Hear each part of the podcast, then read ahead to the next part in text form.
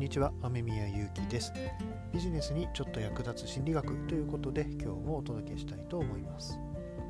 さて、えー、今日はですね5月の2日かな、はい、ゴールデンウィークもねあの始まって、えー、まあ大体真ん中ぐらいというのところにはなってきましたが、えー、今回のね、まあ、今年のゴールデンウィークもというかね、え緊急事態宣言というところで、まあ、外出自粛がね叫ばれている中かなとでこの緊急事態宣言ってね3回目になるわけですよね。ただどうでしょう？実際のところうーんまあね緊急事態宣言っていうのが出されたとしてもなんかやってらんないなっていう風なねそんな気持ちの方も結構いらっしゃるんじゃないかなと思います。このね緊急事態宣言を出して、えー、出されたところでなんでそれで実際に行動に歯止めがかからないか。緊急事態宣言出されたからまた頑張って自粛しようっていう風な気持ちにならないかっていうところちょっとね、えー、考えてみたんですけども。うん。これってやっぱりね信頼関係っていうところなのかなって思うんですよね。日常のね職場の人間関係とかで、えー、考えた時もまあ、例えばね上司とか先輩とか、まあ、少し上の立場の人からこれこれこういうことやってくれって言われた時にうえめんどくせえなっていうふうに思ってしまう時と、まあ、大変だけど、まあ、しょうがない頑張るかっていうふうなね気持ちになるか。それってやっぱり相手との関係性っていうのが大事なのかなって思うんですよね、まあ、信頼してる先輩とか上司とかまあ、同僚でもねいいんですけどそういう人から言われた時ってやっぱり、まあ、大変だけどなんとか頑張んなきゃなって、まあ、お互い様だしなとか一緒にやんなきゃなって気持ちになりますよね。でもなんであの人いつも口ばっかりであの言ってくるばっかりで自分何もしないのにみたいな感じで信頼関係が築けない築けていない相手に相手から言われたことっていうのはやっぱりやりたくないですよね。残念なことにこの今のね日本の政府まあ、ないしその、まあ、政治家の、ね、方々、まあ、上級国民なんて揶揄されますけどそういう方々の姿勢っていうかね日頃やってることっていうのはうんまあね残念ながらやっぱり信頼できない信用もできないっていうふうに感じてしまうことが多いからだから言われたことをこう素直に聞き入れられないし従おうっていう気持ちにもならないんじゃないかなって思うんですよね。なんとなく、まあ、ちょっと違うんですけど、なんとなくですね、まあ、私、福島に住んでて、その東日本大震災があった時の放射線のね、話もちょっと似てるなと思うんですよね。っていうのも、えーと、その当時ね、よく言われてたのが、安心と安全っていう言葉だったんですけど、安心と安全って全然別ですよね。で安全の方安全の方はあの、まあ、いろんな方が言ってたわけですよこういう数値なんだからこういう健康被害には問題がないっていうデータがあるとか、こういう、ね、他の国のデータではこうなんだからこれぐらいだったら許容されるみたいな感じでそのこれだったら安全なんだっていうことをよく言われたわけなんですよねでも安心って気持ちの問題なんですよねだから安全だからデータがあってエビデンスがあるからあじゃあもう大丈夫なんだ安心もできるんだっていうふうにはならないんですよね。でその安心の部分は何かっていうとやっぱり相手との関係性だったりするわけですよね。でね放射線の話の時にはよく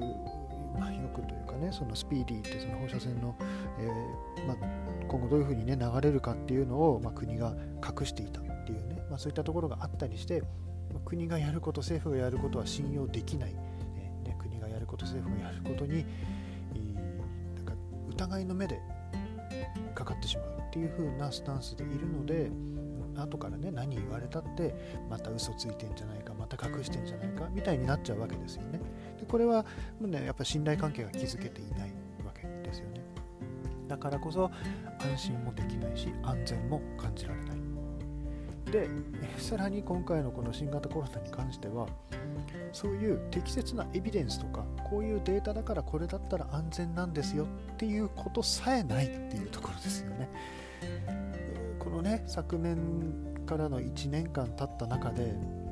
1年間本当は何らかの積み重ねをするとかデータを収集するとかもうちょっとねこういう風なあことをやってみたらこうだったっていうものがあるともうちょっといいんですけどなんか全てが場当たり的ですよね。こういう風にあなんだちょっとこう波が収まった。じゃあなんか今まで通りでいいんじゃないか。みたいになし崩し的に、ね、生活が戻っていって。でまたこう感染者数激増なんて言って増えていった時に右往左往して。で、えどうしようどうしようっていや大丈夫だと思います。みたいな根拠のないことを言って。でまたもうねいよいよってなった時に緊急事態宣言みたいな感じで言われても、ね、それで頑張りましょうって言われても。でそうやってね自粛自粛って言ってる中であんたたち飲みに行ってたんでしょって。そういうふうに本当にもうデータもないしあの適切なねトライアルもされてないしでなおかつ裏で自分たちばっかりってね、まあ、さっきも言った上級国民って揶揄されるようなねことばっかりやってるからこそ信用もできないし当然信頼もできないしだから何言われたって、うんね、信用する気にならないし従う気にならないっていう風なまあなんというかね悲しい現状だなと思うんですよね。まあとはいえねあのま私自身の考えとしては、まあ、本当にねとはいえっていうところで大事なね家族を守るためにもね、まあ、高齢のあの親とかもいますからねそういうところに、えー、ね問題影響を及ぼしてしまったらね申し訳ないなと思うのでもちろんこう日々のできるところ自衛ですよね。あの手指手指消毒するとかマスクつけるとかね、まあ、そういった当たり前のことはしっかりやらなきゃなってあります。はい、なんかね、まあ、ちょっと話がそれたわけなんですけども、まあ、でこの、まあ、緊急事態宣言っていうものに信用できないそれに従えないっていうのはやっぱり根本にある信頼感なんだろうな信頼関係なんだろうなと思うと。でこれって本当に普段のね日常生活人間関係の中でもまんま当てはまることですよね。最初の方にもお伝えした通りやっぱり信頼関係ができてない人と人から言われたことってのは従いたくないし仮に、ねまあ、従ったとしたっていやいや従うわけですよね。そうじゃなくお互いにね、あなたも大変だしこっちも大変だけどじゃあお互い様だから頑張ろうみたいになるためにはやっぱり日頃からのいい関係性を作るというところをぜひですねあの心に留めて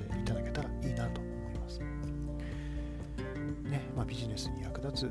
ビジネスにちょっと役立つ心理学っていうことでねお伝えしてます。やっぱり日頃からの人間関係って大事だなと思うんですよね。でそれはね、一朝一夕で作るものでも、うん、作れるものでもなくってやっぱり日々の積み重ねなわけですよね。